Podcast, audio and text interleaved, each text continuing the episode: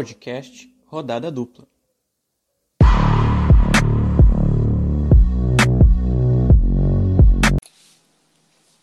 Bom dia, boa tarde, boa noite a todo mundo que está escutando o Rodada Dupla número 8, chegando para vocês. Hoje, com a ausência né, da Camila, tá meio doente, vai ficar em repouso, o desfalque dessa semana, né? Então, Camila, dessa vez a parte centrada desse podcast vai estar descansando, mas já já ela volta com toda a sua sabedoria e a sua é, é, sabedoria mesmo de poder acertar os placares aqui antes dos jogos acontecerem. Mas quem não deixa de estar comigo hoje é Gustavo Bica. Tudo bem, Gustavo? Boa noite, bom dia, boa tarde, boa noite, boa madrugada. Eduardo, hoje a gente está desfalcado mesmo da Camila, a cabeça consciente desse, desse podcast. Mas vamos aí, episódio número 8. 8 me lembra oitavas de final. Chegamos entre trancos e barrancos nas oitavas da Libertadores. É, pois é, teve, tivemos Libertadores nesse meio de semana com a dupla jogando no mesmo horário, fazem parte do mesmo grupo, faziam, porque acabou a fase de grupos, e dois resultados, é, não vou dizer inesperados, né, mas dois resultados que realmente não foram aquilo que, que a dupla esperava quando começou os jogos. Vamos começar pelo Inter. Não sei se o Gustavo chegou a acompanhar o jogo, mas o Inter acabou perdendo, né? Derrotado pela Universidade Católica. É, talvez não tenha sido o menor dos problemas. Esse acho que foi o menor dos problemas para o Inter, né? Visto quem ele vai enfrentar nas oitavas da Libertadores, vai pegar o Boca Juniors. E aí, Gustavo, chegou a acompanhar a partida do Inter? O que, que achou? E o adversário, né? O Boca, que agora é um time que talvez é, tem camisa, mas o time nos últimos, tirando aí 2018, eles acabaram não, não já não ganham Libertadores há um tempinho, né? Uh, eu até o primeiro tempo do jogo dos dois jogos da noite de quinta-feira eu estava bem tranquilo enquanto a rodada até que o Grêmio resolveu dar um pouco de emoção para quinta-feira e sofreu um gol e re recolocar o Inter na disputa do, da primeira colocação do grupo.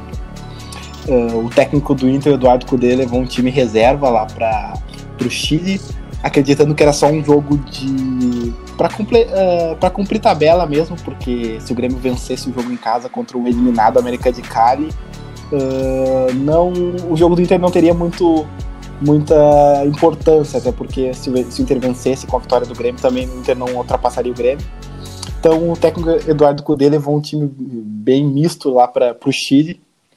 E aí no meio do caminho o Grêmio apronta uma das que só o Grêmio pode aprontar numa noite de quinta-feira e reviveu o Inter.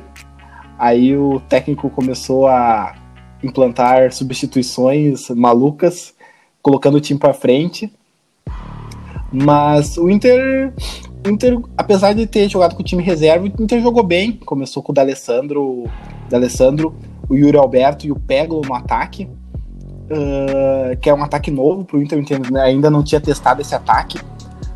Muito pela, pela ausência do, do artilheiro do Inter, né, o Thiago Galhardo, que o Inter resolveu poupar por conta de que domingo tem um jogo mais importante, que vale a primeira colocação do Brasileirão então o técnico optou por um time misto.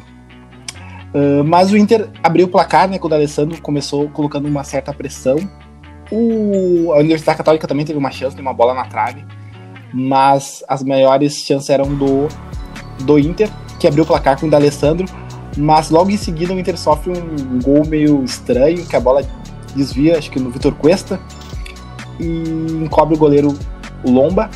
E aí fica um a um no decorrer do jogo, o Inter depois uh, recebe a informação né, que o Grêmio que o Grêmio sofreu o gol que depende apenas de si para assumir a primeira colocação e aí se livrar de vários clubes né, na, no terrível sorteio desta sexta-feira e se joga para o ataque e né, se jogando ao ataque, ele abre o, a defesa pro time do Universidade Católica, que apesar de ter um ataque experiente com o Put e o Zampedri no ataque, é um ataque bem veloz.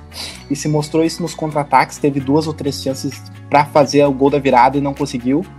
Aí numa falha do Cuesta, uma falha bizarra dele, que espera a bola sair, a bola acaba não saindo, o Zampedri, que era um atacante que sempre foi muito quito, tanto pelo Grêmio quanto pelo Inter, acabou fazendo um gol de bicicleta, um gol meio estranho, meio, meio de chilipo, apesar de ser um gol de bicicleta, foi um gol feio. E aí acabou total, tirando todas as chances do Inter de assumir a primeira colocação. Então, acredito que foi uma estratégia errada do técnico do Inter, uh, porque não confiou na, no tropeço do Grêmio e acabou, acabou perdendo a chance de assumir a liderança. É, né, o D'Alessandro que foi o destaque da partida, ou um dos destaques, né, pelo menos do lado do Inter, jogou dessa vez pela primeira vez com um meia central, né, o Eduardo Cudê colocando ele como um meia, um meia armador, e a bola sempre acabou passando pelo pé dele. Aqui, segundo o GE, teve a nota 7, foi o principal distribuidor de jogo do Inter e ganhou a nota 7. O Cuesta, né, foi a pior nota, nota 4, o Musto teve aqui também uma menção honrosa, só que ao contrário de honrosa. Ele que sofreu o pênalti, né? Ele acabou é, errando o passe no lance que acabou originando o gol da Católica. Então teve ali também um, uma menção honrosa, só que ao contrário pro, pro Musto. Bom, aqui nós temos de Inter é, outras informações. O Inter tem o terceiro pior aproveitamento em sua história na Libertadores. Né? No Brasileirão, o Inter tem tido bons números com o Cudê. Já na Libertadores, o time tem o terceiro pior aproveitamento na história. São, o time conseguiu apenas 8 pontos e 44,4% de aproveitamento.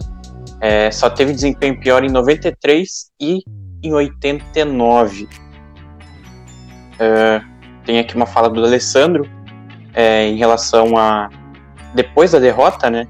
O objetivo principal era classificar e classificamos. Uma chave difícil, complicada, mas o objetivo foi cumprido. É, em 89, o Inter tinha, é, se classificou com cinco pontos. Eu acho que se classificou, não tenho certeza. E em 93, não, não se classificou com três pontos. Ninguém se classifica com três pontos. Nem em 93. Pode ser muito antigo, mas é, foram os aproveitamentos piores é, do Inter em Libertadores. É, na partida contra a Católica, o Rodinei e o Cuesta receberam terceiro amarelo e são desfalques para o primeiro jogo das oitavas contra o Boca. Os dois já estão fora. O Cuesta até pode ser um desfalque, né? O Rodinei já é um desfalque para o Boca, né, Gustavo? O Rodinei é um um desfalque para o Boca e um, um desfalque para o Inter é o retorno do Moisés, que após cumprir suspensão da, contra os jogos posteriores ao Grenal, volta na primeira partida do, da, das oitavas de final e acaba sendo um desfalque para o Inter. Mas o, o titular do Inter da lateral direita é o Heitor, né? Vinha sendo aproveitado no Campeonato Brasileiro. Acredito que a ausência dele no último jogo foi por conta do, do jogo de domingo, foi para preservar para domingo que o Inter tem a disputa do primeiro lugar contra o Flamengo. Então, mas acredito que o, o Heitor assumiu a primeira a titularidade da lateral direita.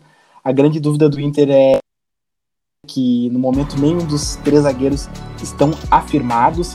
O Cuesta, que era o jogador mais equilibrado ali, o jogador que vinha com as melhores atuações, uh, acabou vem sofrendo várias várias falhas decisivas até para o Inter. E o Zé Gabriel também é muito uh, contestado pela torcida, uh, porque prefere o que prefere o Moledo jogando ao lado do Cuesta, que o Moledo também não vem fazendo boas atuações, principalmente por cima, que era o forte dele. O Inter vem sofrendo gols, bastante gols por cima quando o Moledo joga. Então, acredito que o Inter tem, vai levar bastante dúvidas para os próximos jogos principalmente essa, essa primeira partida contra o Boca Juniors, que tem tudo para ser um jogo muito difícil para o Inter. invicto em 2020, melhor defesa e com Tevez em alta.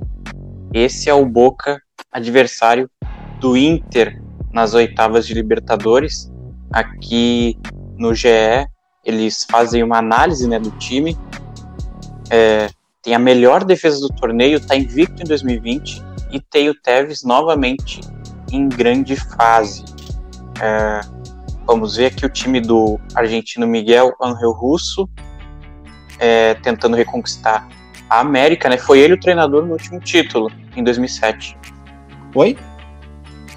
Foi esse técnico, o Miguel Angel, que foi o tre... ele é o atual técnico do Boca e ele foi o treinador que conquistou pela última vez a Libertadores com Boca em 2007 contra o Grêmio.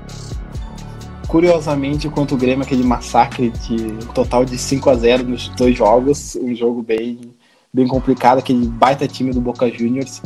Hoje o time do Boca Juniors não é aquela superpotência como era em 2007, é um time um pouco mais modesto, mas ainda é um time muito forte, que tem o Sávio, o jogador que veio do Benfica recentemente, muito bem. Tem o Tevez jogando pelo meio. E o Cardona, que uh, retornou recentemente do futebol mexicano.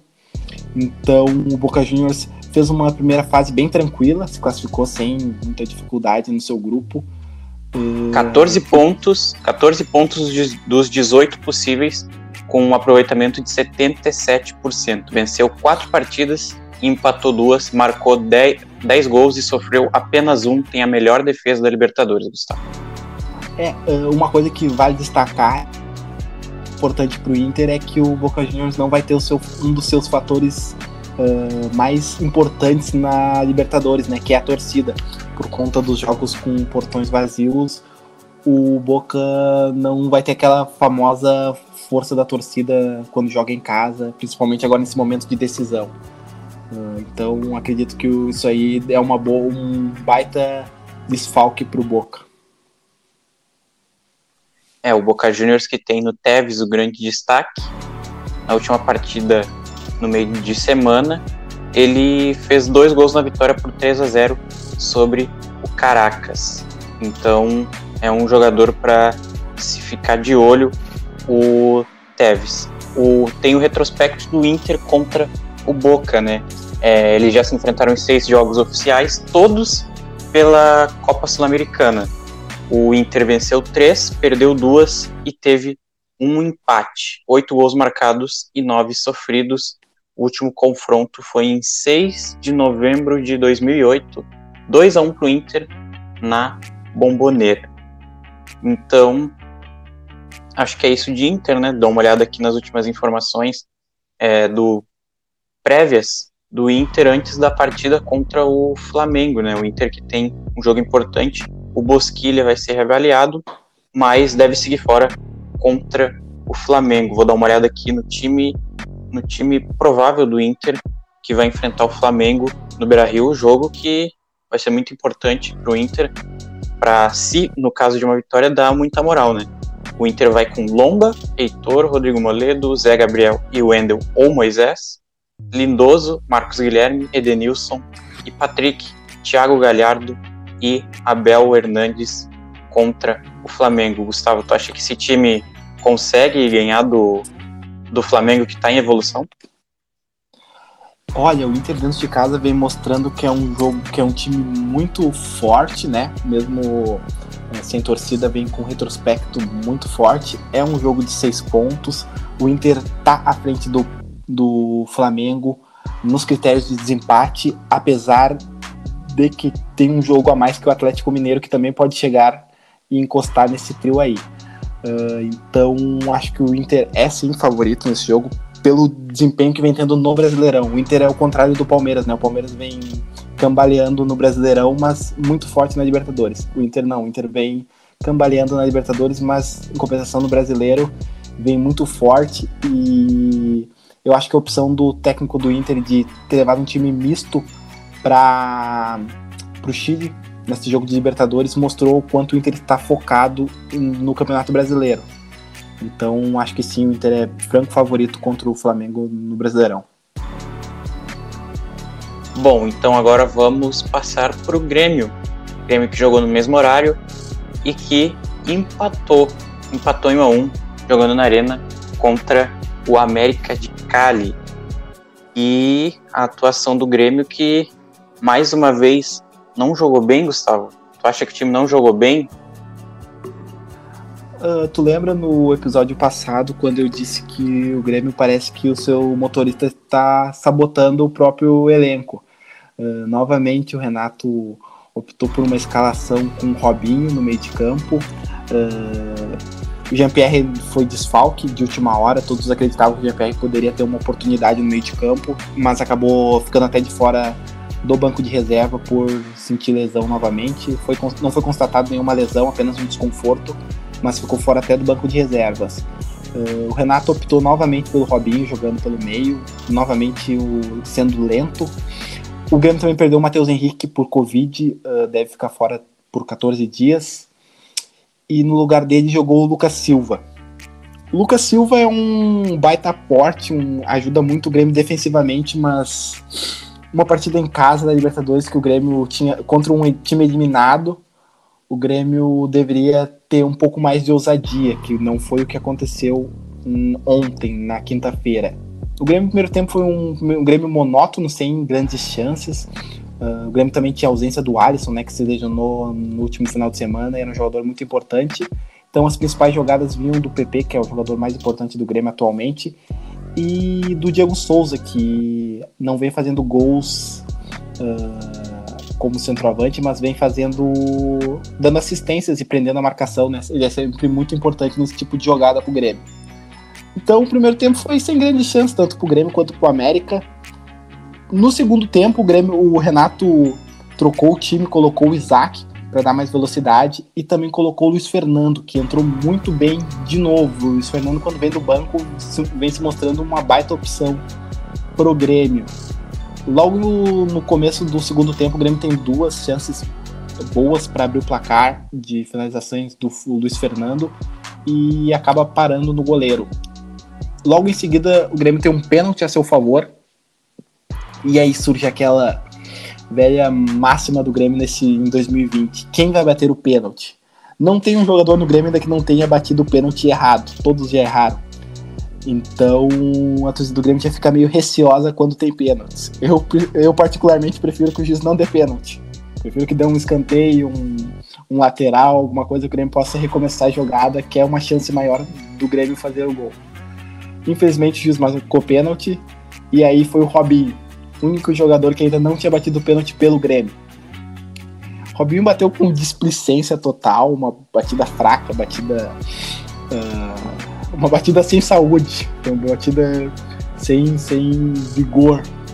A cara do Robinho, que não é um jogador que dá velocidade nenhuma pro Grêmio, não dá, não dá emoção nenhuma pro time do Grêmio.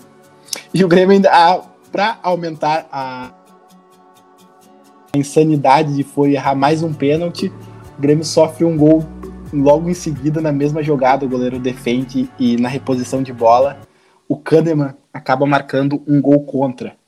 Uh... Ah, ô Gustavo. E aí a... Oi. Tem né, uma coisa muito legal que no Twitter do Grêmio eles...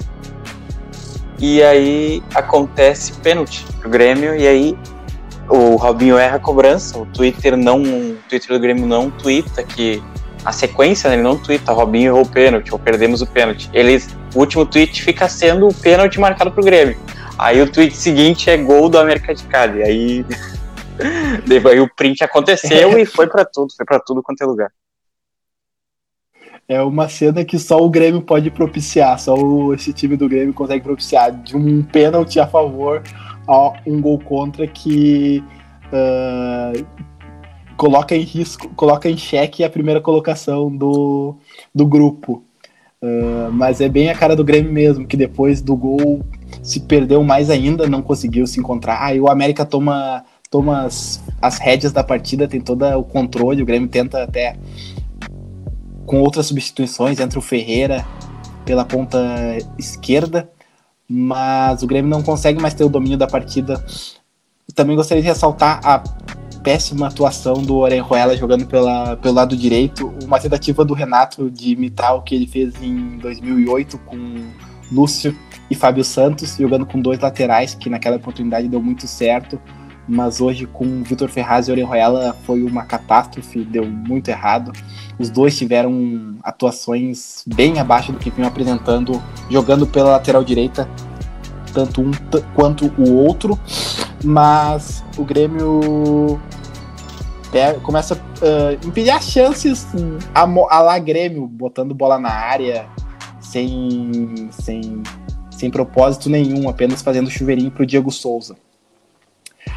Para aumentar o desespero gremista, Kahneman, num jogo que não tinha mais o que que o Grêmio achou que não tinha mais o que perder, perde o Kahneman numa expulsão. Não vou dizer uma expulsão boba do Kahneman, porque ele foi cobrar rápido a falta e acabou empurrando o jogador, uh, algo do fatídico do jogo, e acabou sendo expulso. E o que parecia ruim foi de, de, de mal a pior.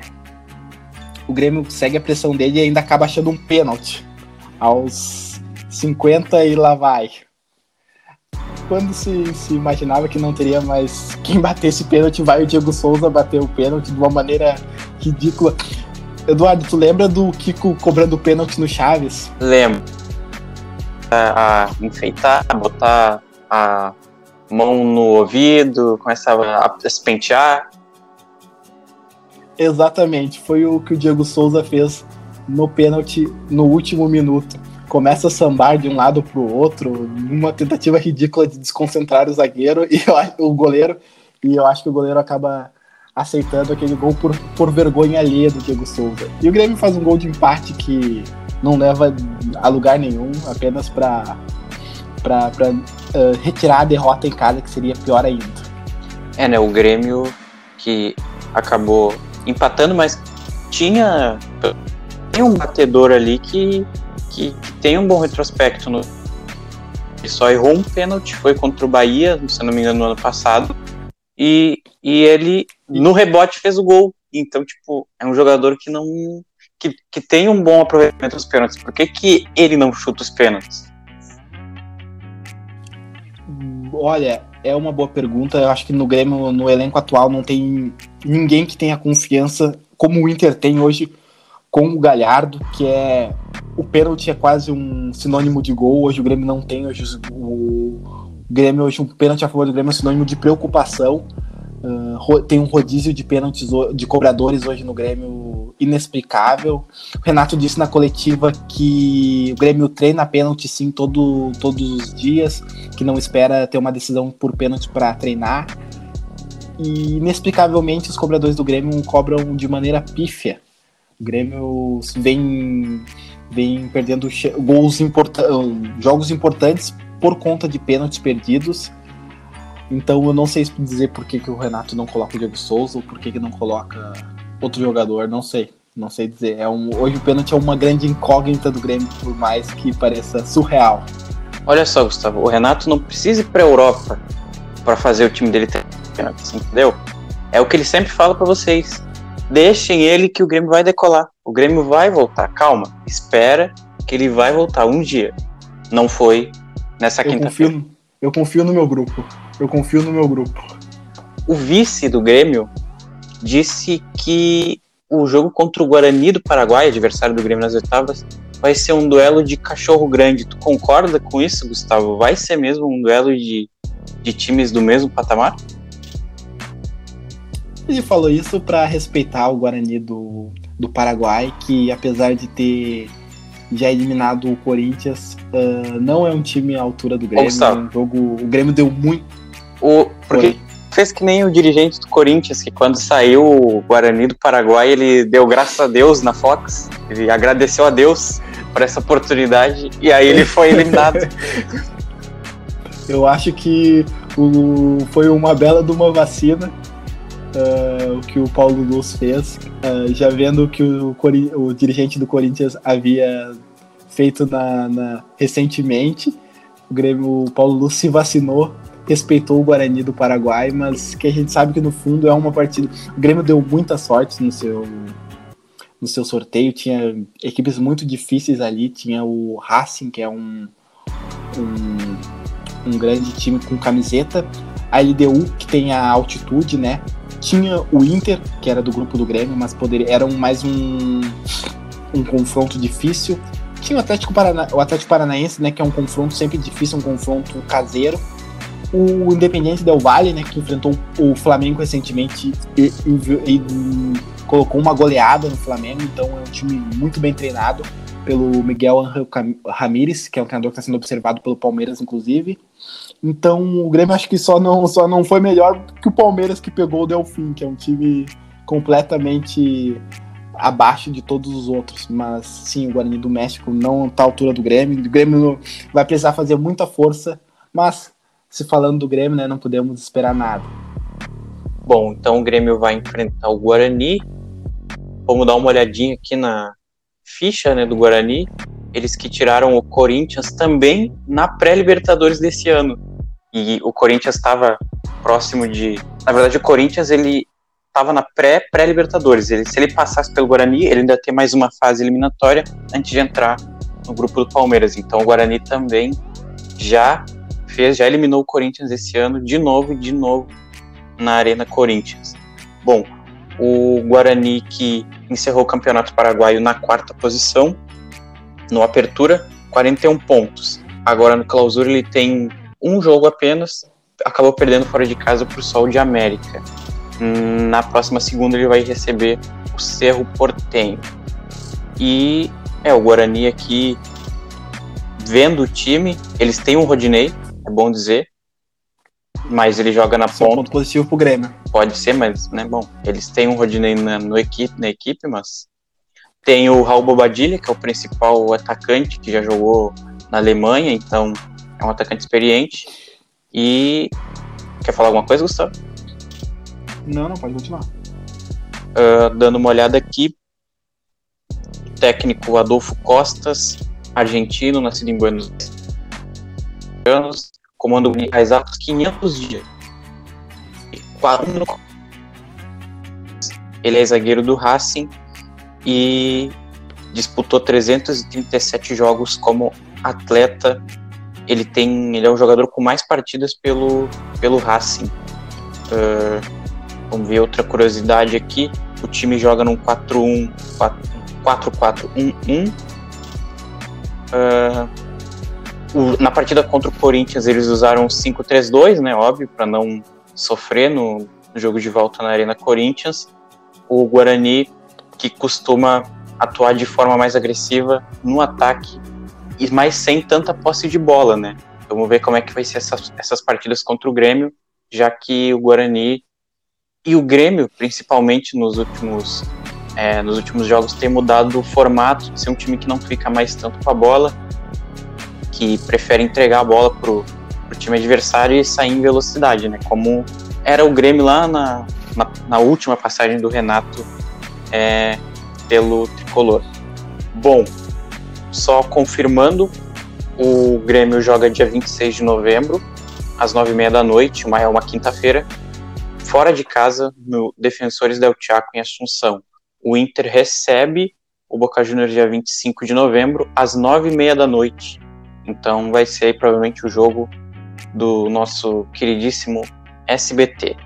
A volta acontece no dia 2 de dezembro para Inter e Boca Juniors às 9h30 em La Bombonera. Então todo mundo é ligado, Gustavo secando, Camila torcendo. E a volta do Grêmio no dia seguinte, dia 3, contra o Guarani na Arena, provavelmente Facebook, né? Vai passar no Facebook assim dois, como... os dois Os dois jogos, assim como no ano passado contra o Libertar, o Grêmio joga as oitavas de final com transmissão do Facebook, os dois jogos na quinta-feira. Uh, o Grêmio tem a vantagem de decidir em casa, né, por ter ficado na primeira colocação, por ter sido campeão do grupo. É uma vantagem, né, apesar desse momento que sem torcida, sem, sem público, perde um pouco essa vantagem, mas acredito ainda que jogar em casa traga um certo conforto de poder decidir em casa, poder fazer um resultado trazer o jogo vivo para o, o a sua seu estádio, né, a arena.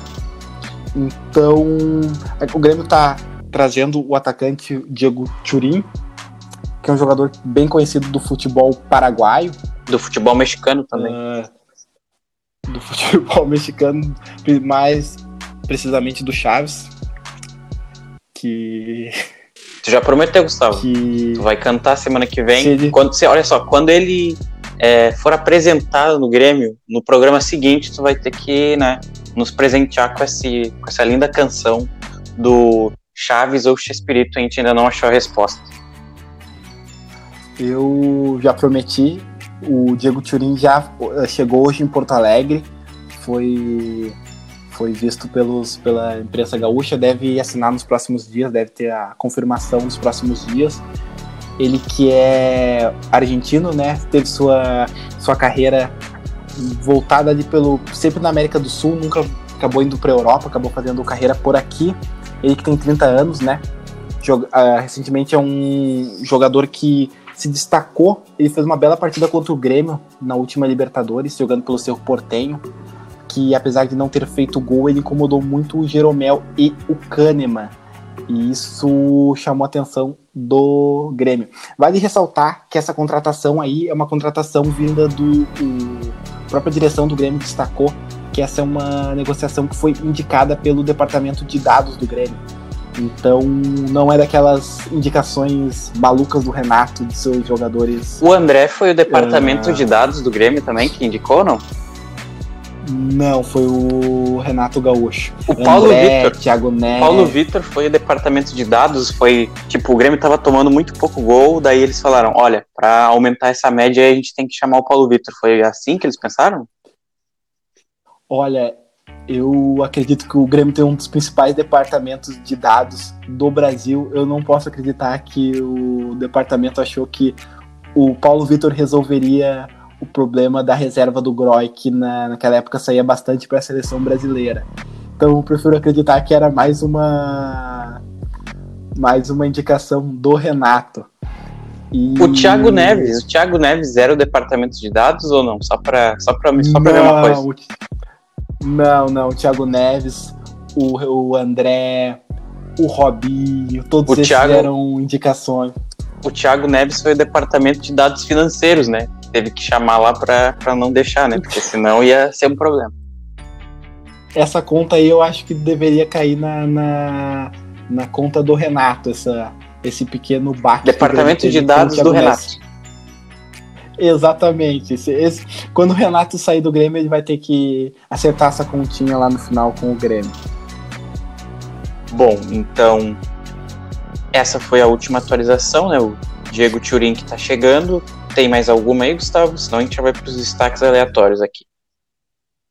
O Grêmio segue procurando mais o meio de campo. Ah, na última edição, tu ressaltou que o Grêmio havia ah, sondado o Júnior Urso, que está no futebol americano. Agora a bola da vez volta Ô, a ser Gustavo. o uruguaio Gaston Ramírez. Oi? No futebol americano, na verdade, ele se chama Junior Bear. É verdade, não. Esse aí é o. Mas se ele voltar pro Brasil, ele volta a ser Júnior Urso. Sim, não, é que eu conheço aí. ele quando jogava. Eu conheço ele só do tempo que ele jogava no Galo. Então era Júnior Ah, tá. Urso. Pode seguir, Gustavo. Então, a bola do Vez volta a ser o Gaston Ramírez, jogador uruguaio experiente que joga no futebol italiano. O Grêmio voltou a fazer uma sondagem com ele. ah, na época, antes do, da novela Cavani, o Ramírez era um jogador que tinha bastante ah, interesse da direção gremista, mas os valores eram bem altos, então acabou tendo acabou afastando ele do Grêmio. Parece que agora nessa nova sondagem, a novo, o novo problema é o contrato que ele tem com a Sampdoria, que vai até metade de 2021. Então acaba sendo um empecilho, é uma contratação bem, bem complexa, mas o Grêmio segue em cima. O Grêmio ainda também anda de olho no Serve, jogador do Benfica, jogador que também agrada, agrada a direção colorada, porque o Serve o Serve também treinou, foi treinado pelo Eduardo Cudê, Ô, Gustavo, no Rosário Central. tu acha que ele serve pra dupla? Serve tanto para um quanto para o outro. Hum, tá bom, não, era só pra mesmo, porque eu acho também ele bom jogador. Não à toa que ele tava, ele tava junto com o Lo Celso, né, no Rosário Central. E com o Kudê também. Junto... E com o Musto também. E, e, com o Musto, o jogador que eu ia destacar agora é com o Musto, né? Que também já agradou o Grêmio numa outra época. E por último, um jogador que recentemente agrada novamente. O Grêmio ainda, na verdade, estão disputando jogadores, né? Uh, o atacante Vergara, o cabelo descolorido, que cruzou a bola ontem pro Kahneman fazer o gol contra. Já notamos que ele tem boa afinidade com a zaga gremista. Ele agrada tanto ao Grêmio quanto ao Inter também. Um jogador que entrou na pauta recentemente e deve, deve entrar na negociação do o Grêmio deve entrar em negociação também. Então acho que é isso do Grêmio. O Grêmio, além do Turim, deve trazer mais um mais um meio de campo para completar esse esse elenco para o restante da temporada. Bom, chegando na reta final então do rodada dupla, agora os destaques aleatórios. Eu tenho dois, dois destaques. O primeiro deles é a vitória do Cruzeiro é, na, na, última partida, se eu não me engano, contra o Operário. Ganhou do Operário em casa com a estreia, a reestreia do Filipão. O Filipão agora sem bigode, mas no Cruzeiro e vencendo o primeiro jogo. O Cruzeiro ainda não saiu da zona de rebaixamento da segunda divisão, mas parece que é o começo de um sonho para o Cruzeiro. E o sonho seria só permanecer na Série B. Eu acho que já aí já é uma festa, já é um quase um título. O o técnico do Operário, que era que fazia um trabalho longínquo, né, de quatro anos, e enfrentou chuva, enfrentou sol, conseguiu vencer várias barreiras, mas não não aguentou uma, uma enfrentou muitas pro... obras, né? Enfrentou muitas obras, mas Operário enfrentou exatamente, Eduardo, enfrentou muitas obras, mas não aguentou uma derrota pro Cruzeiro que vai, vai fazendo uma temporada terrível na segunda divisão. O meu outro destaque vai para a vitória de São Paulo na Libertadores, em do Binacional, por 5 a 1 Olha, depois dessa vitória, eu quero ver. Acho que ninguém segura o São Paulo nessa Libertadores, hein? Acho que ninguém ganha do São Paulo nessa Libertadores, porque essa vitória foi, foi mesmo para intimidar os adversários. Ninguém mais ganha do São Paulo nessa Libertadores, né? Ele já foi eliminado, então não tem mais nenhuma partida, vai pegar o Lanús nas oitavas da Sul-Americana. Esses são meus destaques aleatórios. Como tu disse, são, também tivemos o sorteio da Sul-Americana, né? São Paulo vai enfrentar o Lanús.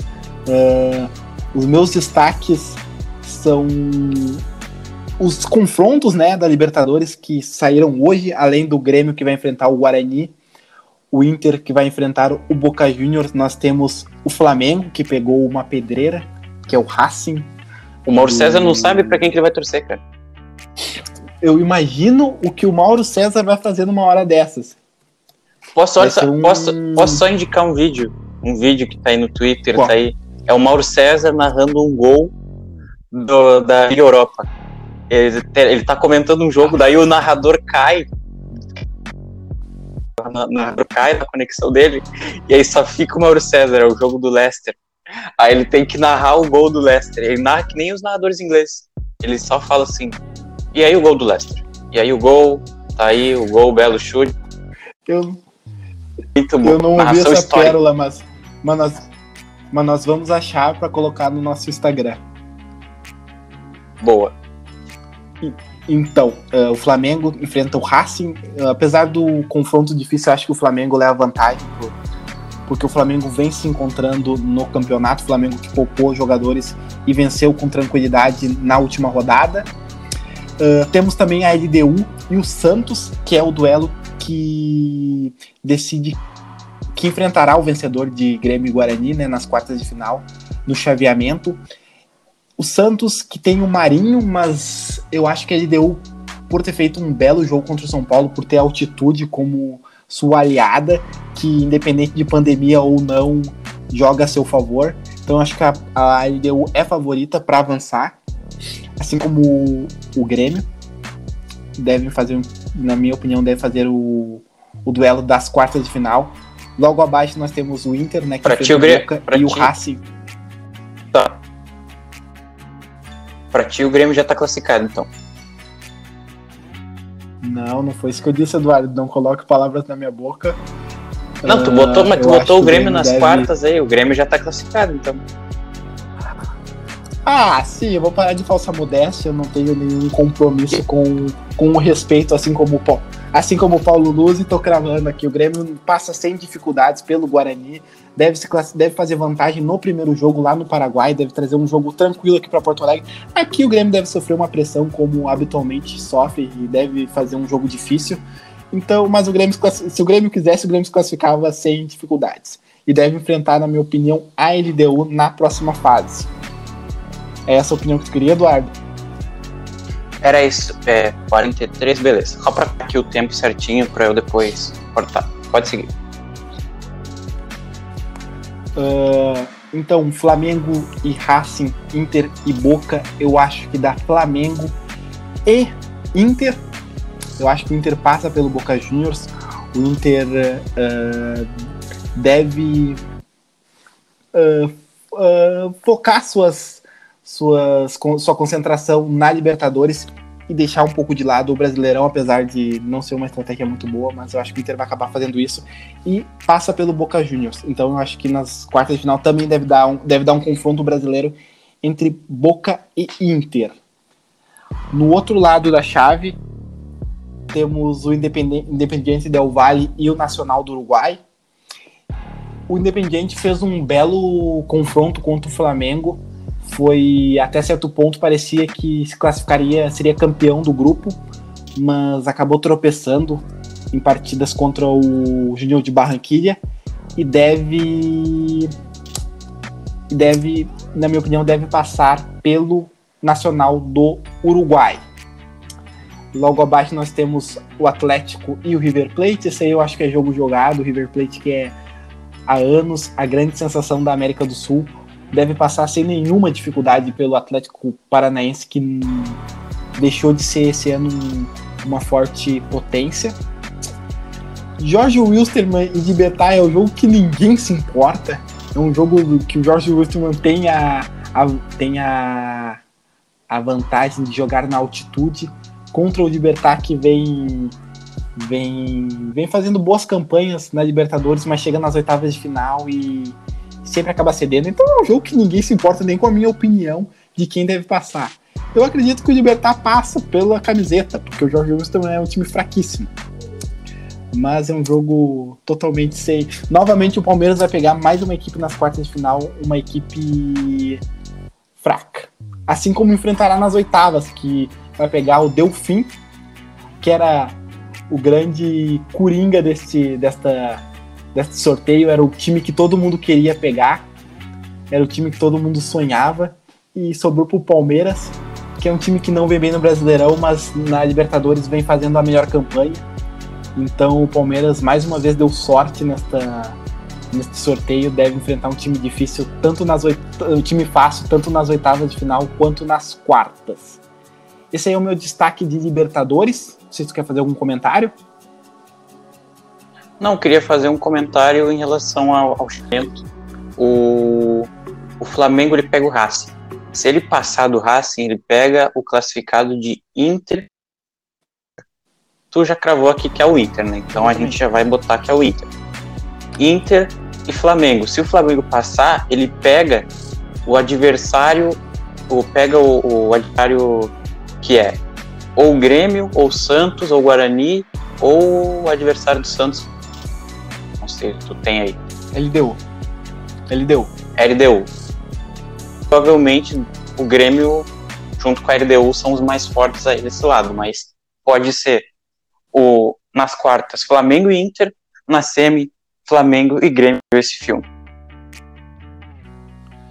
Que bela, que bela lembrança, Eduardo. Temos uma um, um desfecho. Eu acho que, olha, o Grêmio passando pelo Santos ou pela LDU deve ter um confronto bem marcante na, na semifinal. Temos de um lado o Flamengo, que recentemente enfiou uma goleada histórica no Grêmio, e temos também o Boca Júnior, que, como tu lembrou, é treinado pelo mesmo treinador que massacrou o Grêmio em 2007. Então, 2020 pode ser tanto um ano de vingança para o Grêmio, quanto um momento de reviver eh, traumas na Libertadores. E tem o Coringa, que é o Inter, né? Que tem o Inter, que é o Coringa, né? Desse, desse quarteto aí junto com o Racing. O Inter é o Coringa que se, se enfrentar o Grêmio, todo mundo já sabe o resultado, é jogo jogado. O Grêmio vai se classificar. Eu tenho um último destaque aqui. Vai lá. O destaque é o, o meio-campo do Grêmio TT, que marcou um gol e deu uma assistência pelo Shakhtar Donetsk na vitória contra o Real Madrid. O TT que saiu daqui uh, brigado com a direção do Grêmio, né? Porque ele e seu empresário queriam a promoção dele para o, o, elenco principal. O Renato não gostou dessa ideia, não gostou da, dessa subida para o profissional na marra, no grito, e falou que dessa forma o TT não jogaria no Grêmio. Então o empresário trouxe uma proposta da Ucrânia, a, a, essa proposta agradou o Romildo Bolzan, que fez, foi uma bela venda para o Grêmio, mas agora a gente vê que o Grêmio está tá penando aí por um, por um atacante pelo lado direito e essa, esse atacante que recentemente estava na base do Grêmio hoje está se destacando na, na, Liga dos Campeões, fazendo gol, fazendo gols importantes pelo Shakhtar, inclusive contra o Real Madrid. Então esse é o meu destaque aí. Bom, então vamos chegando ao final desse oitavo episódio do Roda da Dupla. Melhoras para Camila, né? Tomara que ela volte aí recuperada no próximo. E é isso. Então, tchau, pessoal. Até lá, até o próximo. E é isso aí. Tchau. Tchau, tchau, Eduardo, Camila, melhoras e até o próximo episódio.